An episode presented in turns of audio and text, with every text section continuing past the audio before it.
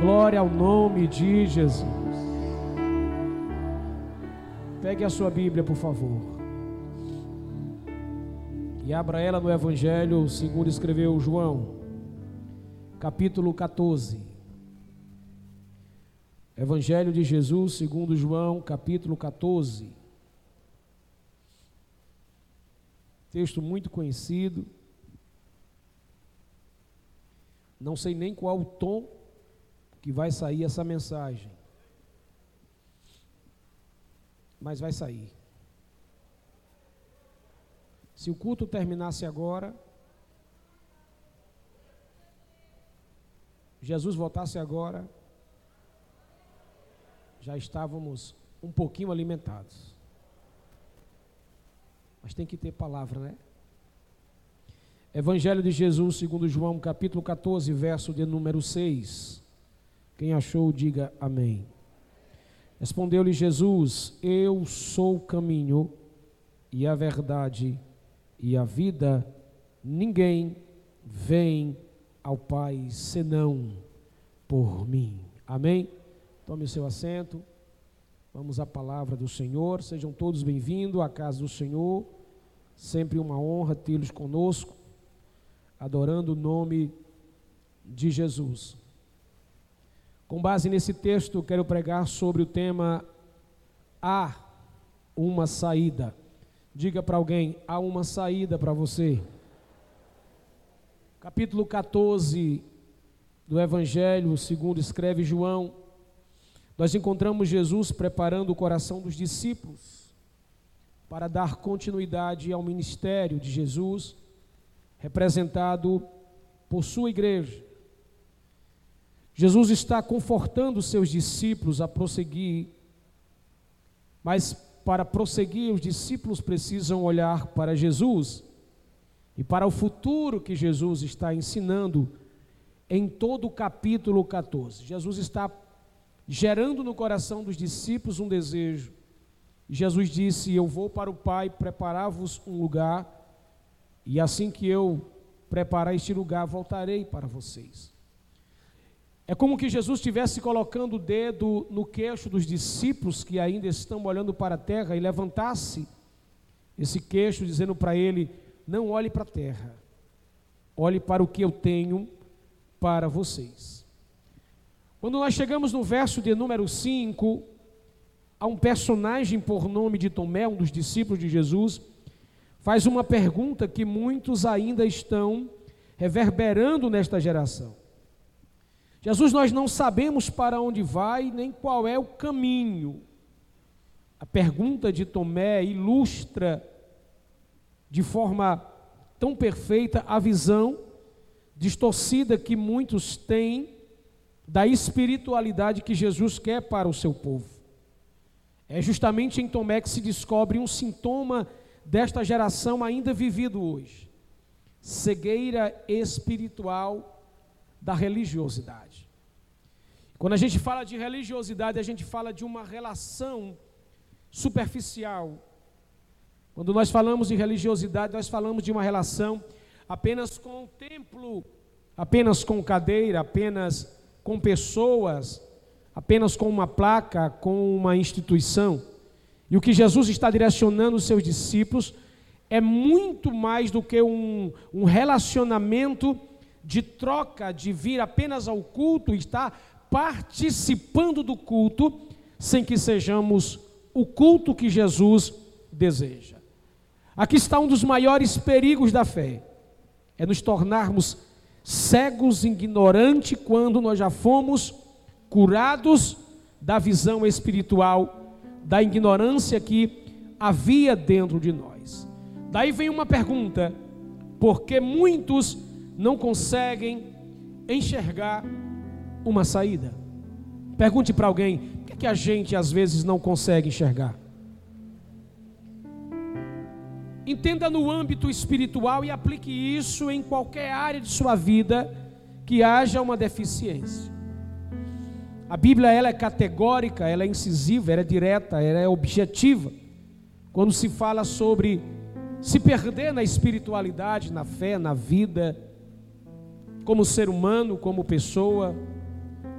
como profissional, como uma instituição, como ministério, como alguém vocacionado, chamado para a vida. Esta pergunta, ela nos explica algumas coisas. Por que é que muitos não conseguem enxergar a saída? Em primeiro lugar, porque a visão de muitas pessoas sobre espiritualidade está totalmente desfocada. No verso de número 4, Jesus afirma que os discípulos sabem para onde ele vai. Jesus está falando do céu. Vocês sabem para onde eu vou. Vocês conhecem o caminho. Eu já palmilhei esse caminho com vocês. Eu já direcionei o caminho para vocês. Eu já abri os seus olhos. Eu já mostrei a placa. Eu já dei para vocês a rota. Mas no verso 5, Tomé diz que não sabe de nada. Diga-nos, mostra no seu caminho para onde vais. Tomé está meio que perdido. A visão dele está distorcida sobre a fé. E quando Jesus está falando do céu, de coisas maiores e melhores, Tomé está totalmente perdido sobre as coisas da terra, sua visão espiritual está distorcida, ele está se tornando mais incrédulo do que ele é. Parece que salta sobre o seu coração a incredulidade que daqui a pouco ele vai ter que tocar Jesus, os cravos, para saber se realmente Jesus é. Este Tomé representa um crente, uma pessoa, crente ou não, cristão ou não, que não entendeu ainda o que é vida. E isto é um sintoma visível em nossos dias. Qual é o sintoma, pastor? Que nós andamos com Jesus, mas não sabemos nada de Jesus. Nós vimos a igreja, mas não sabemos nada do que é ser igreja. Nós vamos ao culto, à oração, ao curso de teologia, mas nós não sabemos qual é o caminho da salvação, da intimidade com Deus. Parece que essa geração não entende nada sobre fé, sobre ter a sua vida pautada em Jesus. Eu nunca vi uma geração que, que vem tanto ao altar para aceitar Jesus uma vez, duas vezes, três vezes. Se a salvação é um projeto que você, quando entrega a sua vida a Jesus, já está carimbado, já está selado, já está certo, já está convicto. Parece que as pessoas não entenderam, estão levando a vida espiritual de uma forma relaxada, cheia de promiscuidade, de erros. Aí, quando a nossa visão espiritual fica distorcida, a respeito do que é Jesus, de quem é Jesus. Esta visão espiritual denuncia que nós não aprendemos absolutamente nada de Deus e que ainda estamos apegados à terra. Diga para alguém: cuidado com os apegos da terra. Jesus está apontando para o céu e Tomé está olhando para a terra.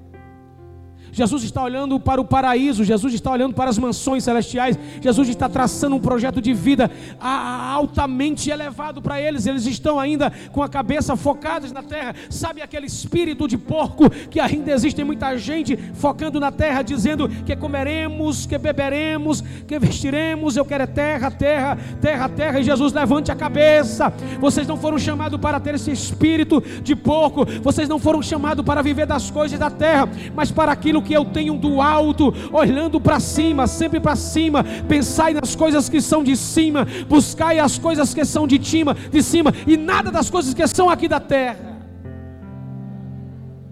Diga para alguém, por favor, Deus te chamou para as coisas do alto.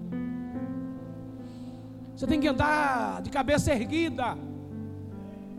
Porque quem anda cabisbaixo, só olhando para baixo, não consegue ver saída em nada. Você tem que andar com a cabeça elevada. O pecado já tentou te matar, já tentou te destruir, já tentou te afogar, já tentou fazer acabar com toda a sua história. Veio pandemia, enclausurou todo mundo. Olha como é que nós estamos hoje livres, adorando o nome do Senhor. As portas foram fechadas, mas o Senhor foi quem deu o último decreto, quem deu a última palavra, quem assinou todas as coisas e diz: pode fechar a porta, mas quando eu abrir, ninguém jamais vai fechar a porta. Dá um prado de glória.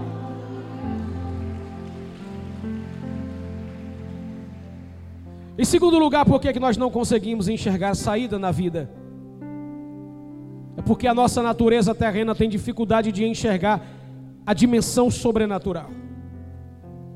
No verso de número 7, Jesus dá uma visão além do que é natural, do que é comum aos discípulos. Jesus diz assim: Quem me vê, vê o Pai. Era como que Jesus estivesse pregando o culto e dissesse assim: Olha para mim.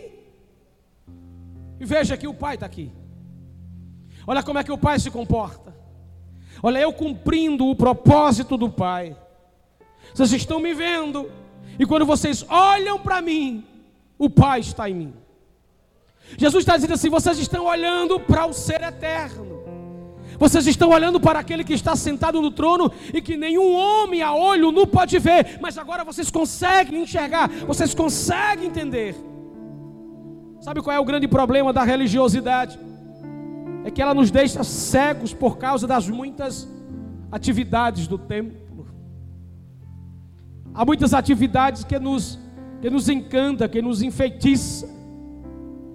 Nós vamos ficando cada vez mais distante de Deus. A religiosidade, ela é muito perigosa porque ela, ela engessa o nosso coração, esvazia a nossa mente e nos deixa incrédulos como Tomé.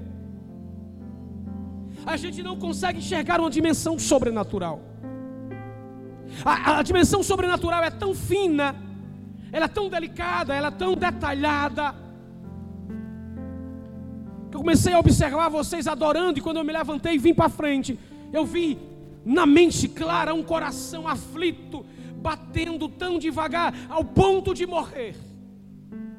Eu disse: Deus quer isso? Na minha mente, conversando com o Eterno, ele disse: Está faltando adoração, porque não entende a dimensão espiritual que entra. Deixa eu dizer uma coisa para você: o culto não é numa dimensão periférica e humana. Vir para um culto não é você chegar numa cadeira e ficar adorando homens, pessoas, lugar, ambiente, porque aqui não tem afamados, estrelismo, aqui não tem essas coisas. Quando você entra numa dimensão de um culto, quando Jesus disse, quando a Bíblia fala, e ela é categórica em dizer, um dia dois ou três reunidos no nome do Senhor, ali é um culto, é como que a Bíblia pegasse a gente e dissesse assim: quando vocês dois ou três se reunirem para falar sobre mim e adorar, eu estou tirando seus pés de uma dimensão atmosférica humana, estou elevando vocês e colocando vocês dentro de uma atmosfera espiritual.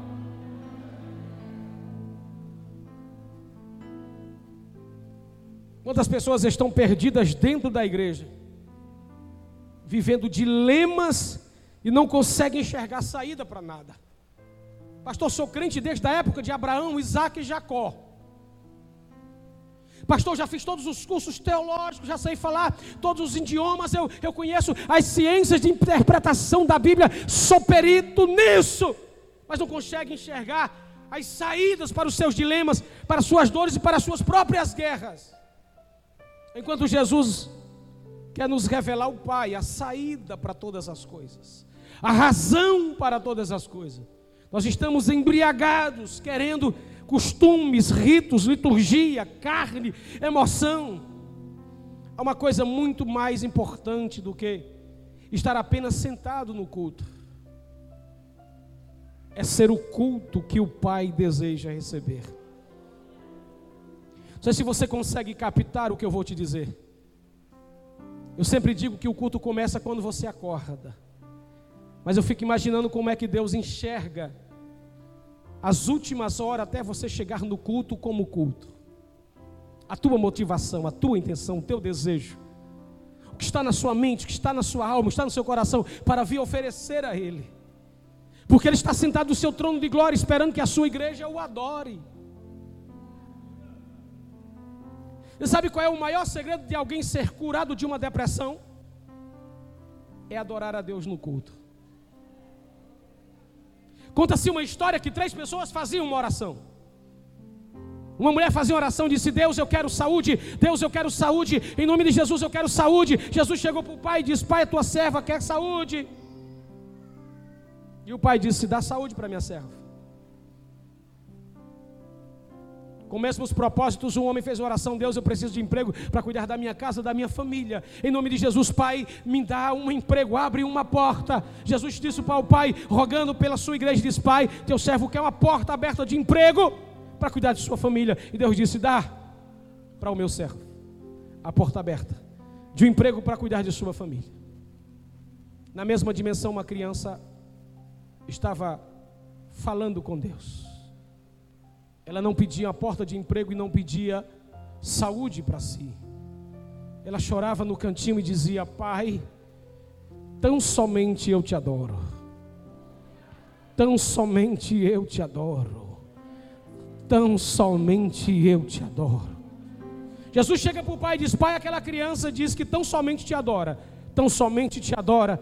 Tão somente te adora. O pai fica de perto do trono e diz: Então dê para aquela criança saúde, porta aberta, prosperidades, bênçãos infinitas, dê todas as coisas para ela, porque ela entrou na dimensão mais elevada, dizendo que eu sou, de que eu tenho, de que eu faço, de que eu posso. Adoração é você se alinhar a Deus e dizer para Ele: Pai, Tu é o motivo de toda a razão da minha existência. É sair da terra, é deixar o ambiente humano e subir no mais alto da expressão de adoração. Em terceiro lugar, por que nós não conseguimos enxergar a saída?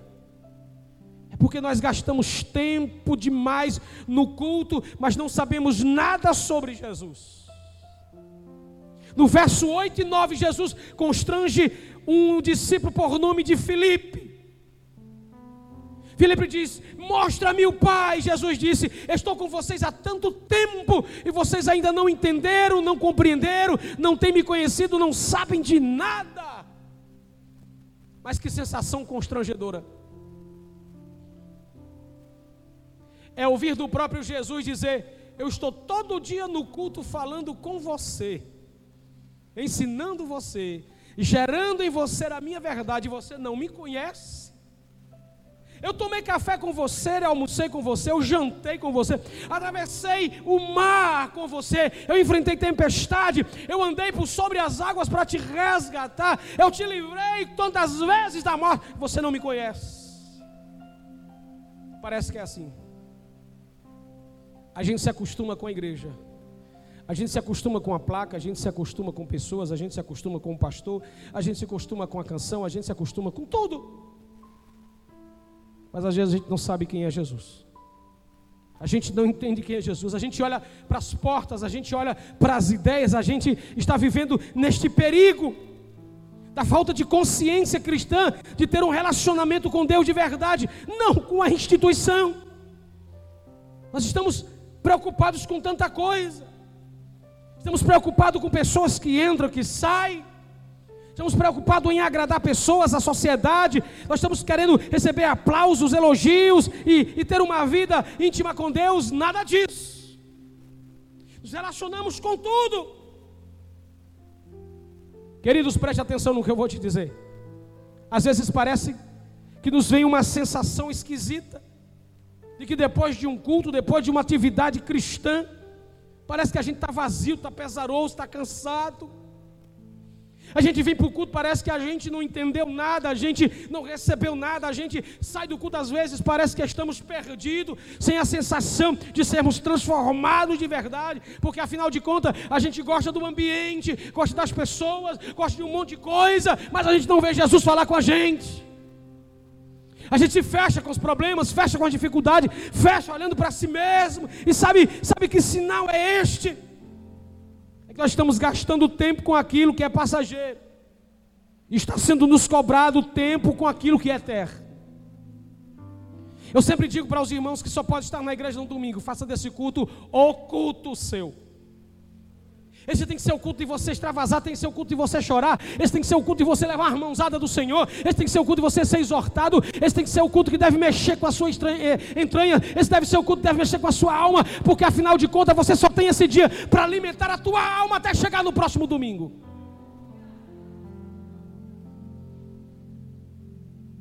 Em quarto lugar, por que nós não conseguimos enxergar a saída? Porque estamos perturbados com coisinhas pequenas demais. Diga para alguém: tem coisinhas pequenas demais que nos perturbam. Você já percebeu que o barulho do estartalar das asas de uma mosca perturba a gente? Da muriçoca, perturba, irrita. Coisinha pequena, insignificante. No verso 1, Jesus disse: Não se turbe, pare de preocupação tola. Jesus nos consola com um consolo inefável. Pare de estar tribulado, angustiado. Calme teu coração. Jesus está prestes a ir, a se doar, a morrer, a sair, a ir embora. E diz para diz os seus discípulos que representa a igreja, eu e você: tenha calma, vai ficar pior, mas tenha calma. Algumas coisas podem piorar mais ainda, mas tenha calma. A gente a gente não consegue enxergar saída para os dilemas porque nós estamos perturbados com tanta coisinha. Olhe para mim, nós estamos perturbados com gasolina, com tomate, cebola, o feijão. Nós estamos preocupados com a internet 5G, com a geração metaverso, com a política, com os buracos na rua, com a chuva. Estamos preocupados porque as paredes estão ficando mofadas, o telhado não está legal, a água está entrando por um buraco, alguma coisa está acontecendo, a gente está perturbado com um monte de bobagem. Aí estamos azedos, vazios, ranzinhos, chateados, com raiva. Jesus dizendo para mim e para você: tudo isso vai passar. O inverno vai passar, diga para alguém: o inverno vai passar, a guerra vai passar, os problemas irão passar. Depois disso, a gente pinta de novo, organiza de novo, dá organização na coisa, dá uma cor diferente, melhora o ambiente, muda um monte de coisa, ajeita o telhado, e Deus vai cuidando da gente todo dia, para a gente parar de estar se perturbando e preocupado com um monte de besteirinha. Só quem comeu três vezes, diga glória a Deus. Agora só quem comeu umas dez vezes, diga aleluia.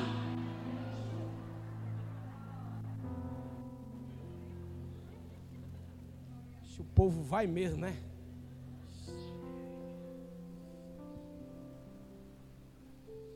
Eita.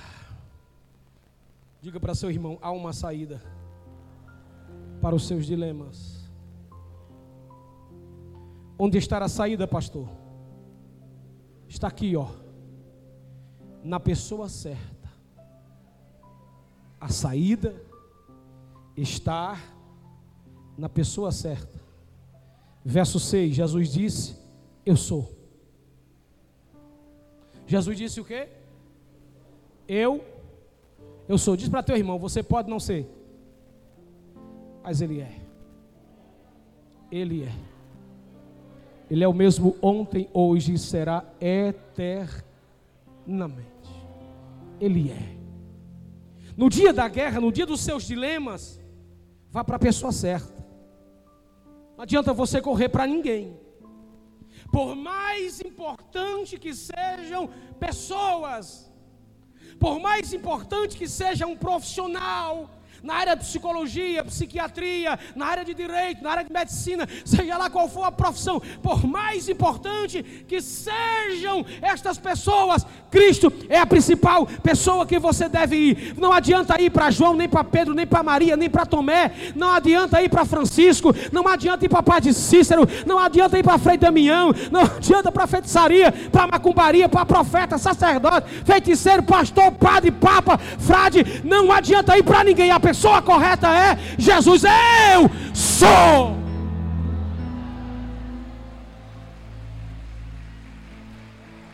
Tua saída está em Cristo. Diga aí para duas pessoas: a saída é Cristo.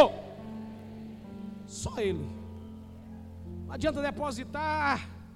Não adianta fazer balacobaco. Não adianta firula. Não adianta. É Cristo entregue a Ele, Senhor, igual quinta-feira, entregue, Senhor, está aqui, tome.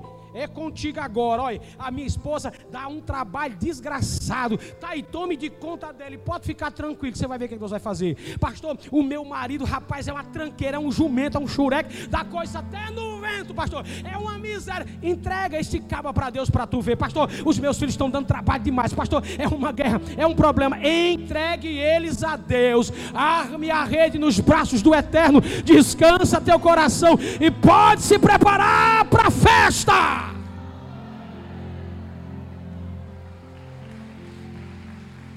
Tua saída é Cristo Jesus. Onde está a saída em segundo lugar? Diga para teu irmão: no caminho certo. Ele disse: Eu sou o, ah, o caminho.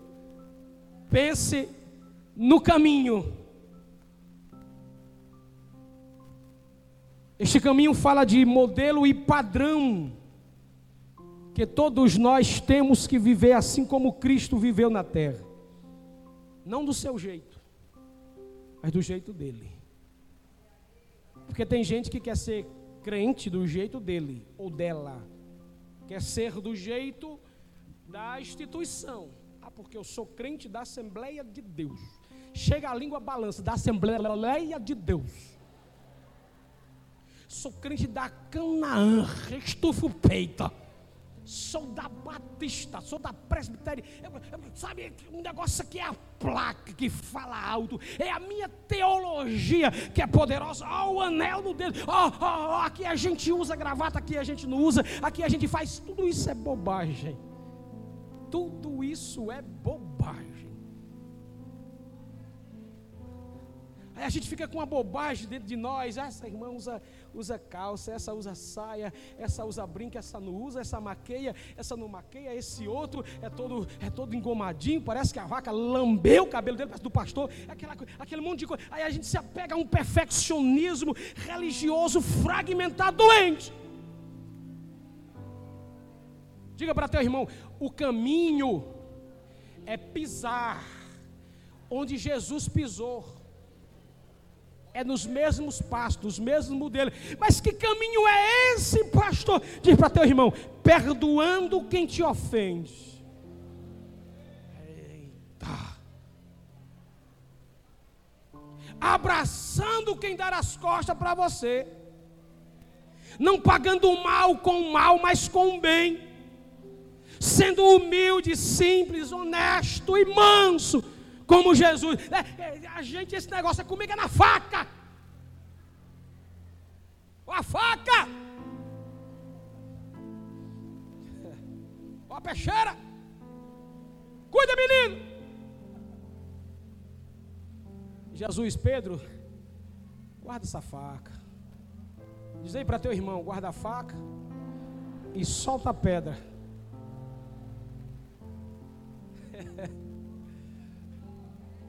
mais manso, mais calmo, mais humilde. Esse é o caminho. É imitando ele. Paulo disse: sede meus imitadores, como eu sou de Cristo. Aí é você que escolhe se quer ser parecido com o diabo ou com Jesus. Se você é simples e humilde, é a cara do mestre. Mas se é arrogante e soberbo, é a cara do diabo. É você que escolhe. A saída é andar no caminho, palmilhar pelo caminho dele. Pastor, passou por mim aqui agora no carro. Eu vou para cima agora, eu não vou respeitar porque é desaforo. Calma. Tem hora que a gente tem vontade de meter o carro por cima do outro. Mas Jesus nos chamou para sermos o povo do caminho que imita aquele que segue, que é o caminho. Você precisa parecer com Jesus. A tua saída está no modelo da pessoa de Cristo. Não seja como você quer. Você precisa ser como Ele é. Você tem que tentar imitar Ele. A saída não é explodir. A saída não é partir para o murro. A saída é recuar. É renunciar é melhorar, é ter uma vida totalmente diferente. Quem está entendendo, diga amém. Em terceiro lugar, onde está a saída? Diga comigo, na verdade de Cristo. Ele também disse: Eu sou a verdade. Jesus é a verdade, Jesus é a verdadeira história da verdade. Fora de Jesus não existe nenhuma verdade. Só existe uma historiazinha contada sem estabilidade eterna. A verdade de Jesus, ela pega o mais miserável pecador, gente que eu e você não daria nada. A verdade de Jesus pega a pessoa mais moribunda, mais decadente, na sarjeta do pecado tem um encontro com essa pessoa, limpa essa pessoa, perdoa essa pessoa, levanta essa pessoa, pessoa, restaura essa pessoa, coisa que nem eu e você fazia.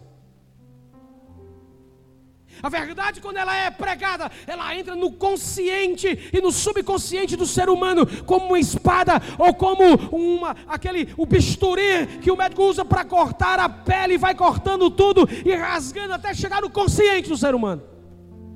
Ela vai mudando a gente. Ela vai nos revelando que nós estamos piores e que precisamos melhorar. E só melhoramos se for depois ou através da palavra pregada, revelada de Cristo Jesus. A verdade de Jesus restaura o homem de caráter quebrado, a mulher de caráter quebrado. A criança, o adolescente, o jovem, a verdade de Jesus, quando ela, ela nos confronta, ela nos impacta, ela nos muda por completo. Quer uma prova disso? Levante a mão quantos foram encontrados por esta verdade, entregaram a sua vida e renderam o seu coração para o Mestre Jesus. Levante a sua mão e diga glória ao nome daquele que me achou estava, onde é que eu estava, onde nós estávamos, quando nós estávamos longe de Deus, perdidos no pecado. A verdade dele chegou aos nossos ouvidos, contou a história da redenção, falou do Calvário e nos apontou para Deus novamente, nos virou para Ele e nós caminhamos rumos a Ele, e aí nós fomos perdoados, limpos, purificados, restaurados. O nosso nome foi escrito no livro da vida. Agora nós somos uma nova criatura, somos totalmente diferente do mundo. Quem entende isso, diga glória a Deus. Então a saída para a vida, uma vida tremenda, alegre e feliz, está na verdade da palavra de Deus. Esta verdade que confronta, mas confronta para mudar. Esta é a única verdade que nos confronta sem nos afrontar. Ela nos confronta e não muda por completo. Nos faz sermos diferentes, seres pensantes, felizes, alegres, motivados, não motivados por dinheiro, mas motivados pela fé, pelo reino. Que diante dos reversos da vida, olha para mim, para você e diz: não baixa a cabeça. A minha verdade é a verdade. E esta verdade purifica a gente. Esta verdade ilumina, é lâmpada para os meus pés, que é a tua palavra, é luz para o meu caminho, é ela que me direciona, é ela que me dá norte, é ela que transforma todo o meu ser. Quem entende até aqui, diga amém. Onde está a saída? Em quarto lugar, ela está revelada no dono da vida. Jesus também disse: Eu sou a vida. Que vida! Que vida!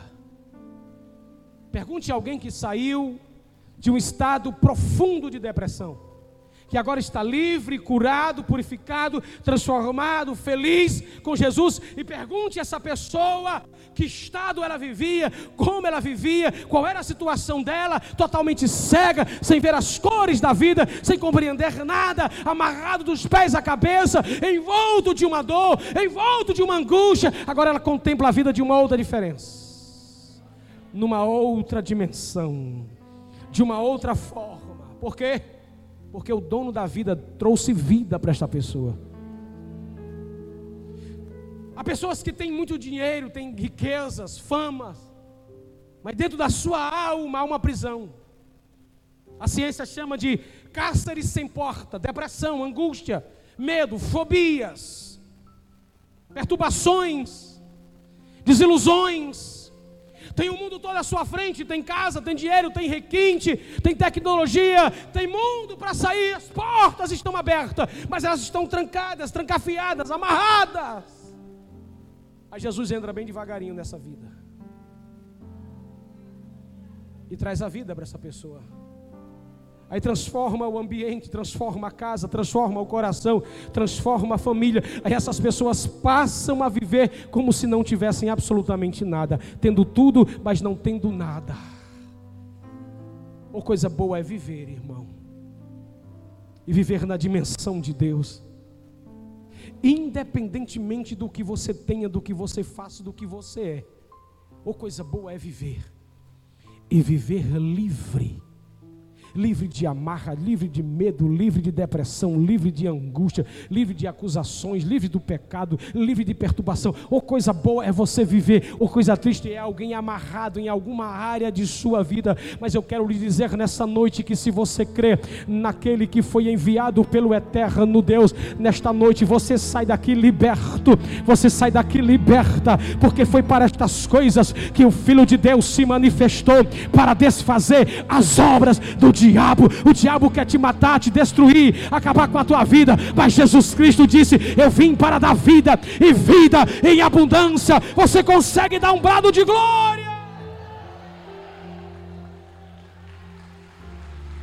Não existe vida fora de Jesus. Fora de Jesus não há razão de existência. Apenas uma breve oxigênio que pode se acabar a qualquer momento.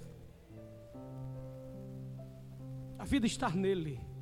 A razão está em Cristo. Ele é a razão da vida eterna, da vida terrena, da vida familiar. Ele é a razão de sonhar e continuar sonhando, de viver. Ele é a razão de sermos alguém que estamos sonhando se encontrar com Ele. Termina a mensagem. Jesus é a saída para os dias mais pesados, para os dilemas mais profundos, para as dores mais perturbadoras Jesus é a porta de escape para qualquer coisa que você venha enfrentar, seja no âmbito físico, emocional ou espiritual. Ele é o dono da porta e tem a chave da porta. Para a gente concluir, escute isso. Onde é que está a saída, pastor? Diga comigo, na ponte da esperança. Repita, na ponte da esperança. Mais forte, na ponte da esperança. Jesus disse: Ninguém vem ao Pai, senão por mim. Entre nós e Deus havia um abismo que o pecado de desobediência dos nossos pais fizeram. Quebrou. Não podia chegarmos lá. Era abismo. Não tinha como chegar, não tinha, não dava para pular, era morte. O pecado cavou esse abismo entre nós e Deus. Todos pecaram e destituídos ficaram da glória de Deus, da presença de Deus. Cristo vem, deita naquela cruz, abre os braços, é cravado nela, morre, erguem aquela cruz, ele é a espada de Deus sendo fiada na cabeça de Satanás, no crânio de Satanás. Jesus se torna uma ponte. Ninguém vem ao Pai. Ninguém vem ao Pai nem mesmo os discípulos entenderam esta expressão tão profunda, porque Jesus estava com os discípulos e disse assim: Ó, ninguém vem ao Pai. Jesus estava dizendo assim: Eu quero que vocês enxerguem o que eu estou te dizendo. Eu não estou te dizendo ninguém vai, eu estou dizendo que ninguém vai. Ele já estava dizendo assim para os discípulos: Enquanto vocês estão aqui, eu sou a ponte de acesso ao Pai, porque eu estou com o Pai. Não se achega a Deus por outro caminho. Ninguém se achega a Deus por obras sociais. Eu vou dar para comprar. Eu vou dar porque é legal. Eu vou dar para me ter um lugarzinho no céu. É por Jesus. É renunciando o mundo, renunciando o pecado, renunciando os prazeres, é renunciando os tronos da terra, é renunciando uma vida totalmente quebrada, entregando a sua vida totalmente a Deus. A saída para a vida não é pular da ponte, se matar, tirar a vida, mas é se jogar nos braços daquele que se tornou ponte sobre o abismo. Eu vou resolver, pastor, aqui, sabe? Eu vou tomar um remédio e vou morrer. Eu vou pular daqui. Eu quero matar a dor que está na minha alma. Eu vou morrer e vou acabar com tudo. E não, você vai piorar a situação. Diga para alguém: quando não souber, quando não achar, quando não enxergar a saída, caia sobre os pés de Jesus. Definitivamente caia. Nós estamos tão cheios de tanta atividade, de tantas cobranças, de tantas pressões, que a gente não sabe mais cair nos pés dele. Olhe para mim, um minuto na presença de Deus pode fazer uma diferença enorme no seu dia. Você pode dizer para alguém, um minutinho na presença de Deus por dia pode fazer uma diferença enorme em todo dia. Um minuto. Fica de pé.